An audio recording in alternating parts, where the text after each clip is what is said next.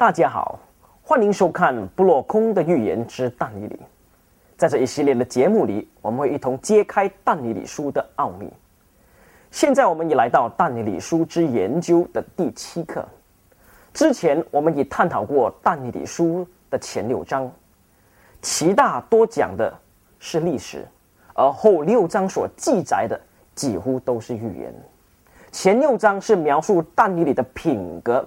描述他如何在患难中仍然始终不变的效忠耶和华他的上帝，而后六章提到上帝公义无私审判的事迹。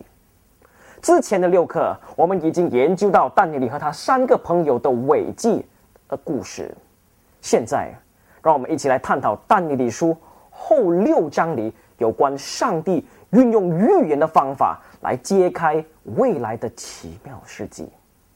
圣经这么说：巴比伦王伯沙撒元年，但尼利在床上做梦，见了脑中的异象，就记录这梦，述说其中的大意。伯沙撒王元年的统治，许多历史家都证实是在公元前五百五十三年，在这一年。但地里不但记录下他所见的意象，同时也详细讲解意象里的含义，好叫人知道历代以来大国度的兴衰景况，都是上帝的伟大的计划，也叫人明白天下诸大国与救主的关系。圣经又说，但以理说：“我在夜里见异象，看见天的四风抖起。”挂在海之上。圣经里的话，大半都是易于明白的，其中的意义虽然含有比喻的性质，但也是显而易见的。如果圣经词句中有一些奥秘难懂的意思，那解释的来源也必须是圣经。我们称之为以经解经的这个方法。就是以圣经的教导来解答圣经的问题，就犹如呃所投必有所食的这个概念一样。在圣经上的预言，风是被预表为国度纷争及打仗的意思。圣经这么说：必有响声达到地极，因为耶和华与列国相争，凡有血气的，他必审问；至于恶人，他必交给刀剑。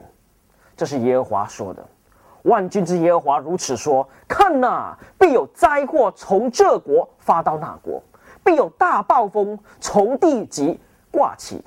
到那日，从地这边直到地那边，都有耶和华所杀戮的，必无人哀哭，不得收敛，不得葬埋，必在地上成为粪土。那海在圣经预言里又代表什么呢？海是代表着多人的意思，就如同海纳百川一样。圣经说，天使又对我说：“你所看见的那淫妇做的重水，就是多民、多人、多国、多方。”所以，当但以理说第七章的第一节说：“呢天的四风抖起，挂在大海之上。”他的意思。就是由国度纷争及打仗的问题会来到多人的地方。接下来，圣经又说，有四个大兽从海中上来，形状各有不同。兽在预言里被指为国度，所以这四兽就是欧洲兴起的四个大帝国。圣经说，这四个大兽就是四王将要在世上兴起。在政治界里，各国都有用一只动物来作为他们国家的象征。如美国的象征动物是老鹰，中国的象征动物是熊猫，而王又是代表他的国度，就如同奥巴马总统代表美国，而胡锦涛主席代表中国。所以四只兽就是代表四个王或四个国度。圣经更清楚的说。第四兽就是世上必有的第四国。随后，丹尼里继续说：头一个像狮子，有鹰的翅膀。我正观看的时候，兽的翅膀被拔去，兽从地上的立起来，用两脚站立，像人一样，又得了人心。上帝以猛兽为列邦的表号，因为在他看来，世界上诸大列国的性质与真正的那些猛兽是一样的。形如狮子的兽是指什么国呢？圣经有一段话在耶利米书第五十一章这么说：以色列是打散的羊，是被狮子赶出的。首先是亚述王将他吞灭，幕后是尼布加尼撒。将他的骨头折断。根据这章节，巴比伦国是被预表为狮子。你还记得在但以理书第二章里的金头是代表巴比伦国吗？正如金是五金之首，狮子也是百兽之王。如果我们将大象与四兽做个比较的话，就可以得知但以理书第二章与第七章所记载都指着同样的四个大帝国。而为什么有了第二章，又要加上第七章的缘故？是因为在第七章有许多重要的含义是在第二章里没有表明出来的。圣经说，这狮子有鹰的翅膀，翅膀在代表迅速攻击，胜过许多国的意思。圣经又说，我必兴起加勒底人，就是那残忍暴躁之民，通行偏地。占据那不属于自己的住处，威武可畏，判断和势力都任意发出。他的矛比炮更快，比晚上的豺狼更猛。马兵踊跃争先，都从远方而来。他们飞跑如鹰，抓食，都为行强暴而来。定住脸面向前，将掳掠的人聚集，多如尘沙。最后。这狮子的翅膀被拔去，这是指巴比伦国的国势必将渐渐失去，不同往日。然后这狮子从地上得站立起来，用两脚站立，像人一样，又得了人心。这是指当年尼布甲尼撒王疯癫七年，而最终得回人性，恢复正常。圣经说，又有一兽如熊。这是第二兽，旁夸而坐，口齿内衔着三根肋骨，有吩咐这兽的说：“起来吞噬多肉。”由于熊虽然力气强大，却比狮子次一等，就如在第二章的声吟声比金头呢次一等。这熊就是马代波斯国。历史记载这国的荣耀。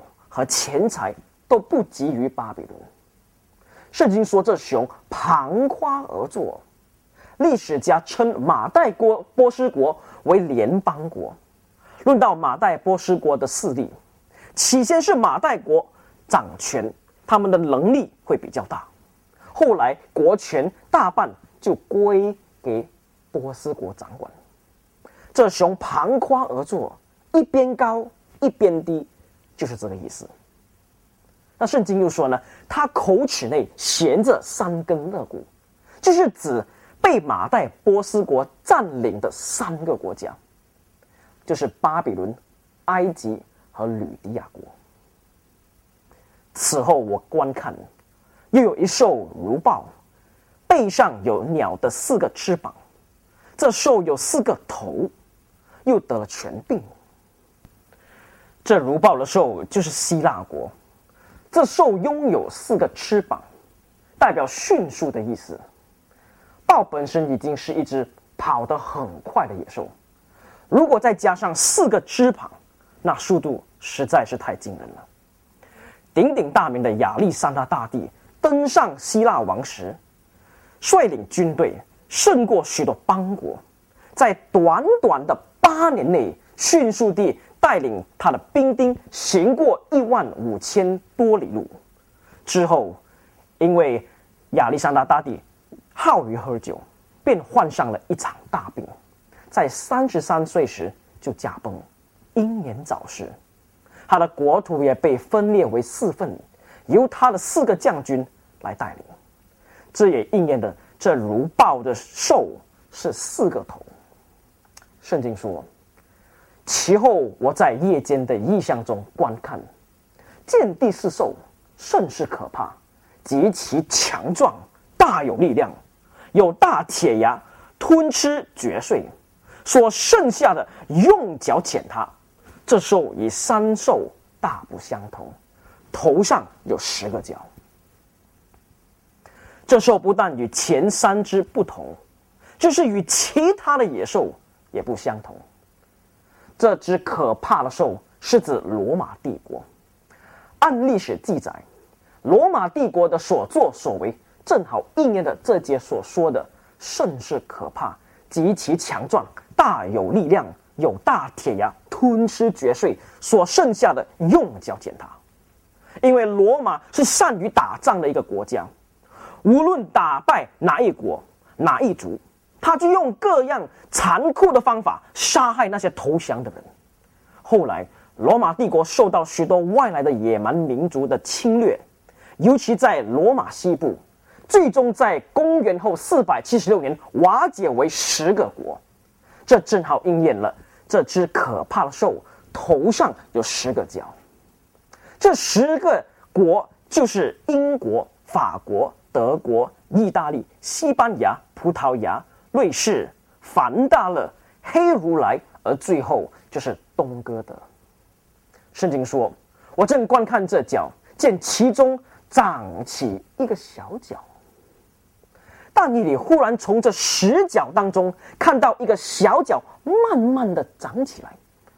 目前所研究的《但尼里书》第七章里的中心要点，就是要人知道这小角是谁。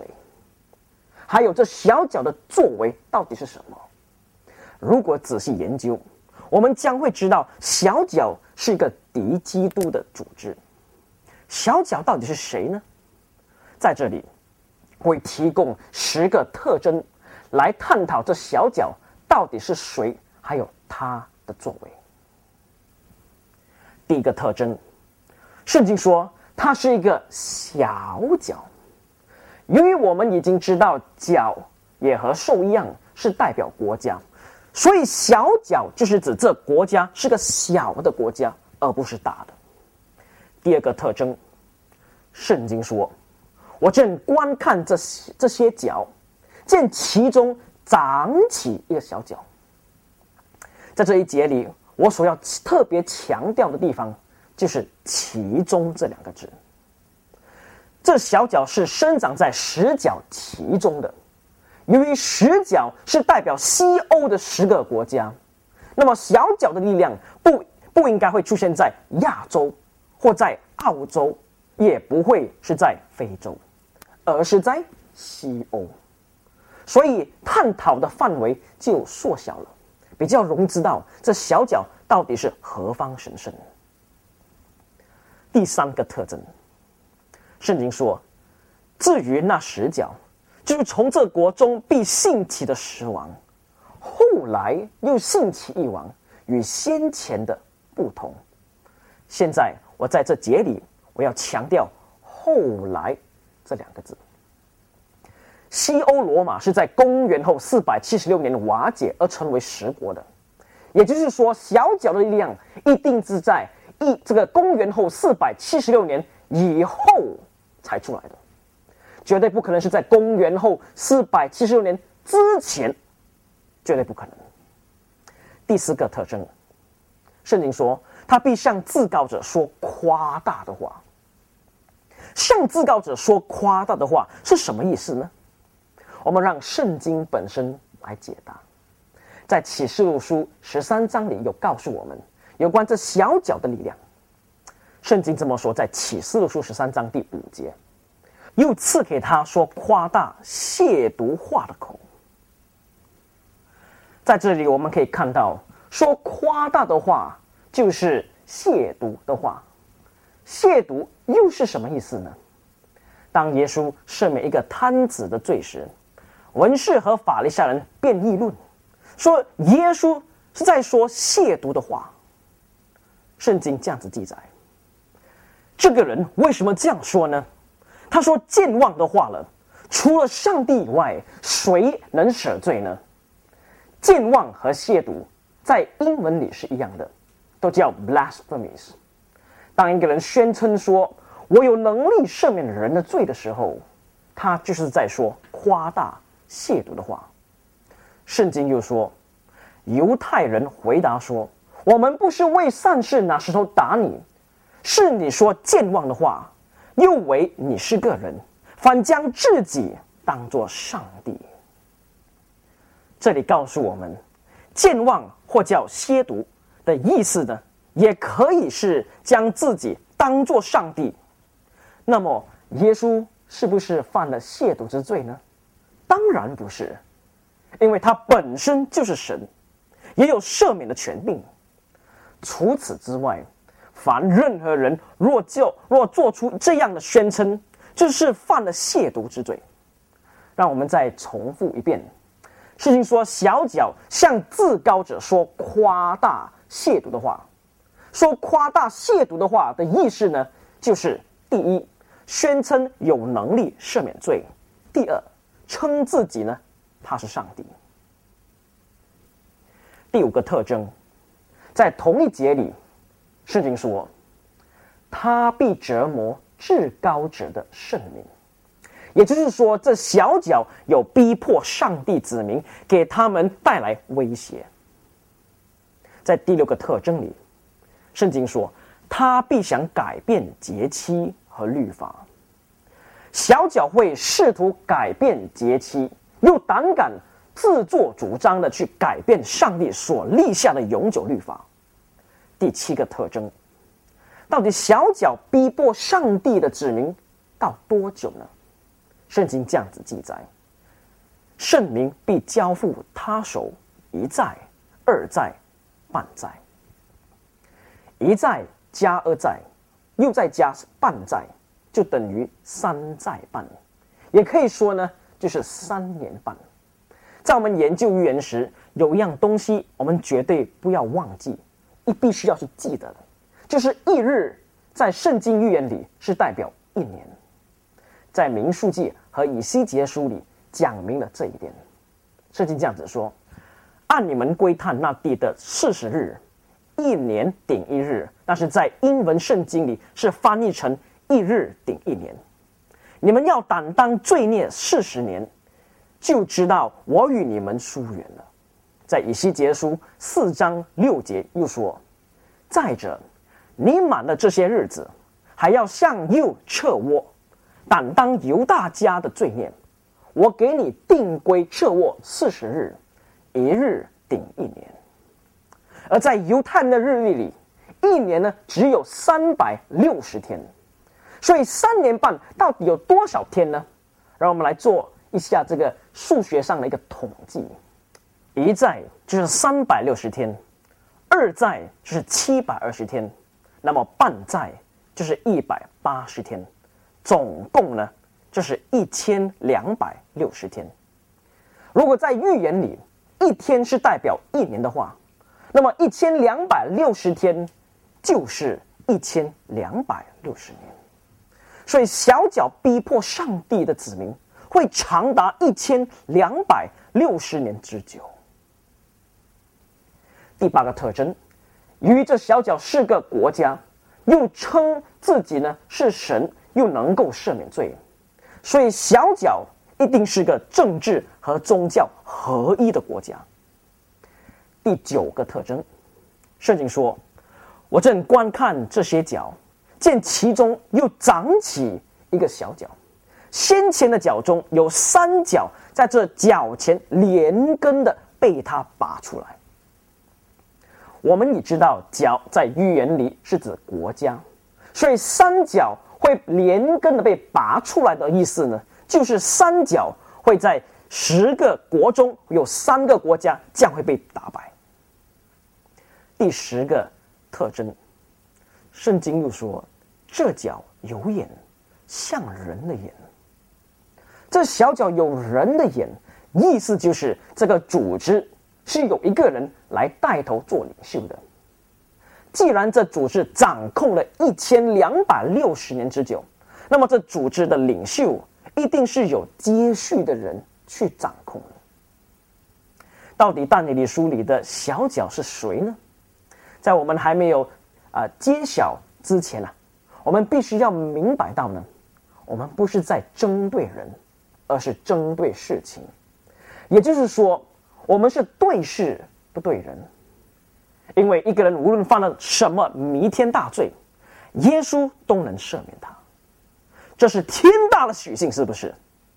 但这并不代表呢，耶稣喜爱罪恶，喜爱恶行。耶稣他恨恶罪恶，但是呢，他爱罪人。所以，当我们探讨有关这个小脚的特征时，我们也必须像耶稣一样，恨恶小脚的恶行，但要学习爱他们。因为耶稣不但为了你们，不但为了我们而死，也同时为了他们而死。带着这样的明白，让我们来揭晓小脚到底是谁。从这十个特征的角度来看，就只有应验在一个组织的身上，那就是教皇权。让我们再一次的看看这十个特征如何对证呢小脚是教皇权。第一个特征，它是一个小角。罗马天主教的总部梵蒂冈就只有一百零八英亩的土地，是世界上最小的国家。第二个特征，这小角是生长在十角其中，也就是在西欧地区。正好，教皇权的总部梵蒂冈就在意大利国的罗马里，这绝对不是巧合。第三个特征，小脚的力量一定是在公元后四百七十六年以后才出来。教皇权正好是在罗马帝国分裂之后，也就是公元后四百七十六年之后呢，在西欧地区才兴起的一个势力。教皇权势力强后的时候，是在公元后五百三十八年。第四个特征。这小脚会说夸大亵渎的话，也就是自称是上帝，并能够赦免罪。有一本历史书提到教皇的时候，他就说出这句话：“因为你是牧者，你是医生，你是主管，你是那栽培的农人，最后你是地上另一位的上帝。”在另一个摘录里。教皇英诺生如此说呢。罗马教的教皇在地上不但是凡人的代理人，乃是上帝本身的代理人。这些话简直是天大的亵渎于上帝，多么狂傲啊！第五个特征，这小脚会逼迫上帝的子民，给他们带来威胁。H.G. 盖纳斯的《破镜的末日》。第两百零四页写道，在宗教黑暗时期，据估计，罗马教皇因自己所持有的信仰，屠杀了五千万以上不接受罗马教会所强调的教导和偶像崇拜，而高举圣经为上帝的话语，甚至不惜以生命抵挡罪恶，用鲜血捍卫真理的虔诚男女。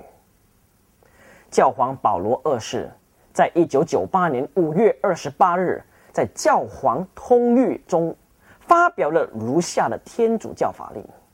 他说：“那些否认或怀疑真理即神圣的天主教信仰的人，那些完全拒绝基督教信仰或依法受到警告之后仍不改变他的立场的人。”要以异端和被盗的情形对待和处罚，开除出教会，即使是圣治人员也不例外，并另加相应的处罚。这也应验了小角会逼迫圣徒的预言。第六个特征，小角会试图改变节期，又自作主张的改变上帝所立下的永远立法。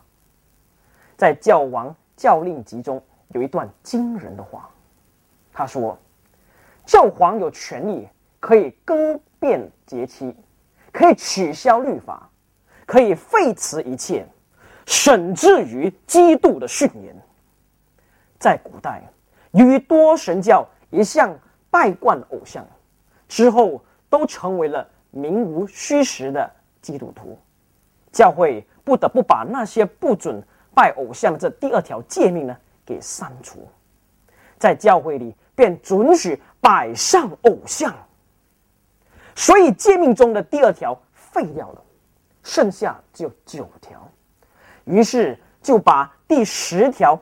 分为两条来补满缺位，就变成忍旧的十条。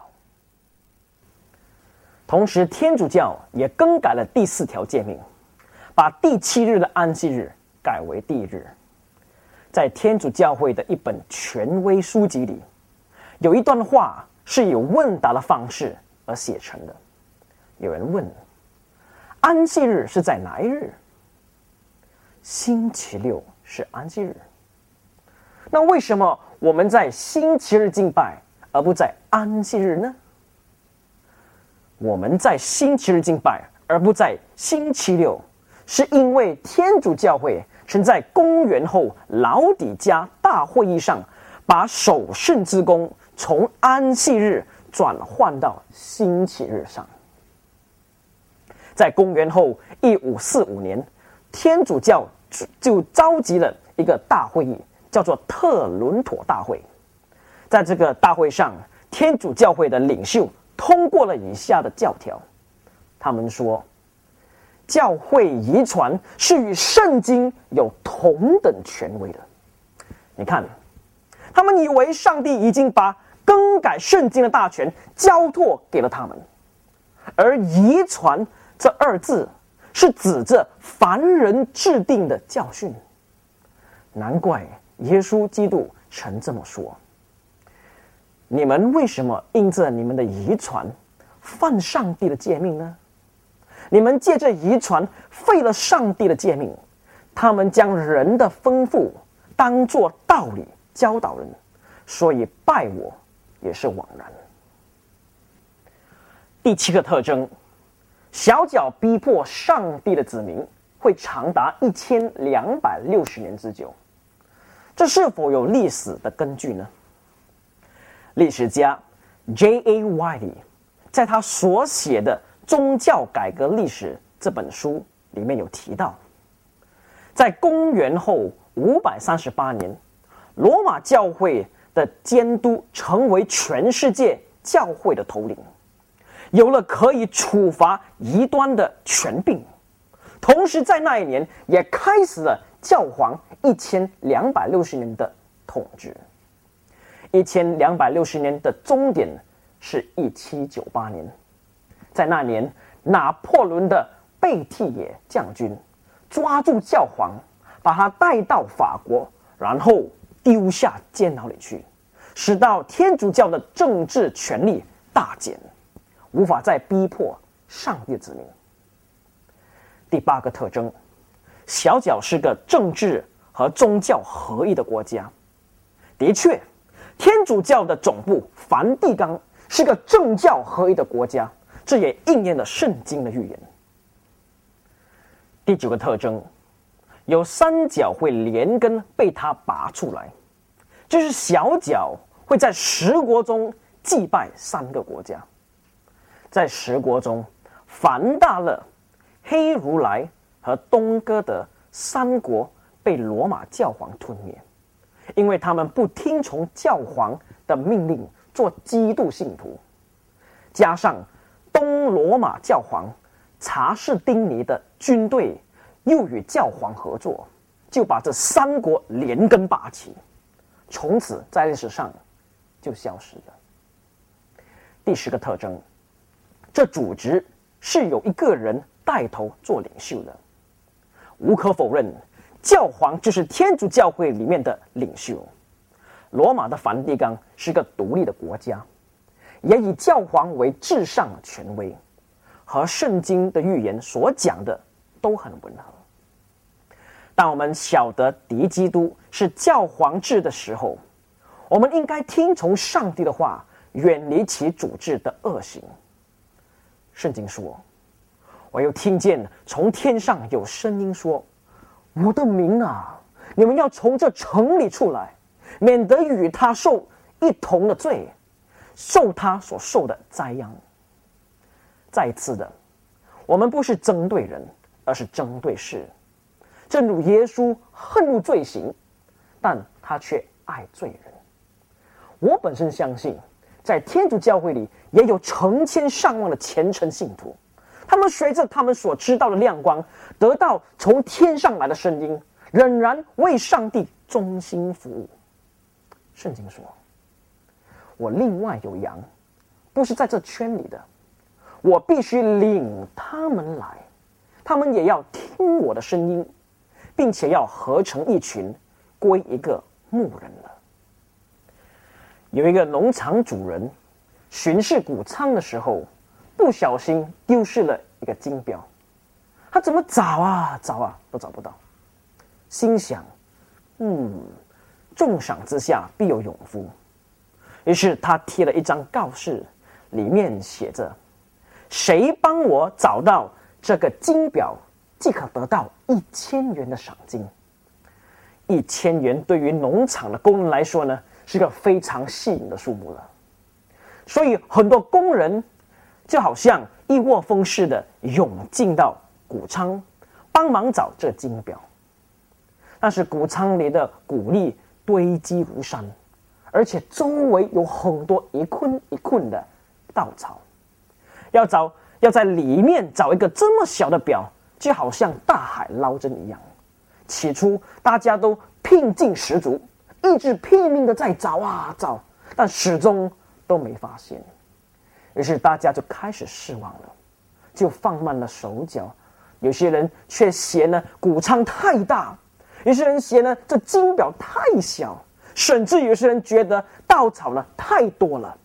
于是，一个一个慢慢的就离去，直到晚上，就只有几个不死心的继续去找。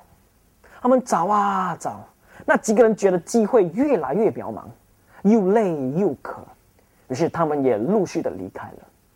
最后只剩下一个小孩，他为什么要如此坚持呢？因为在他的信念里面，他觉得。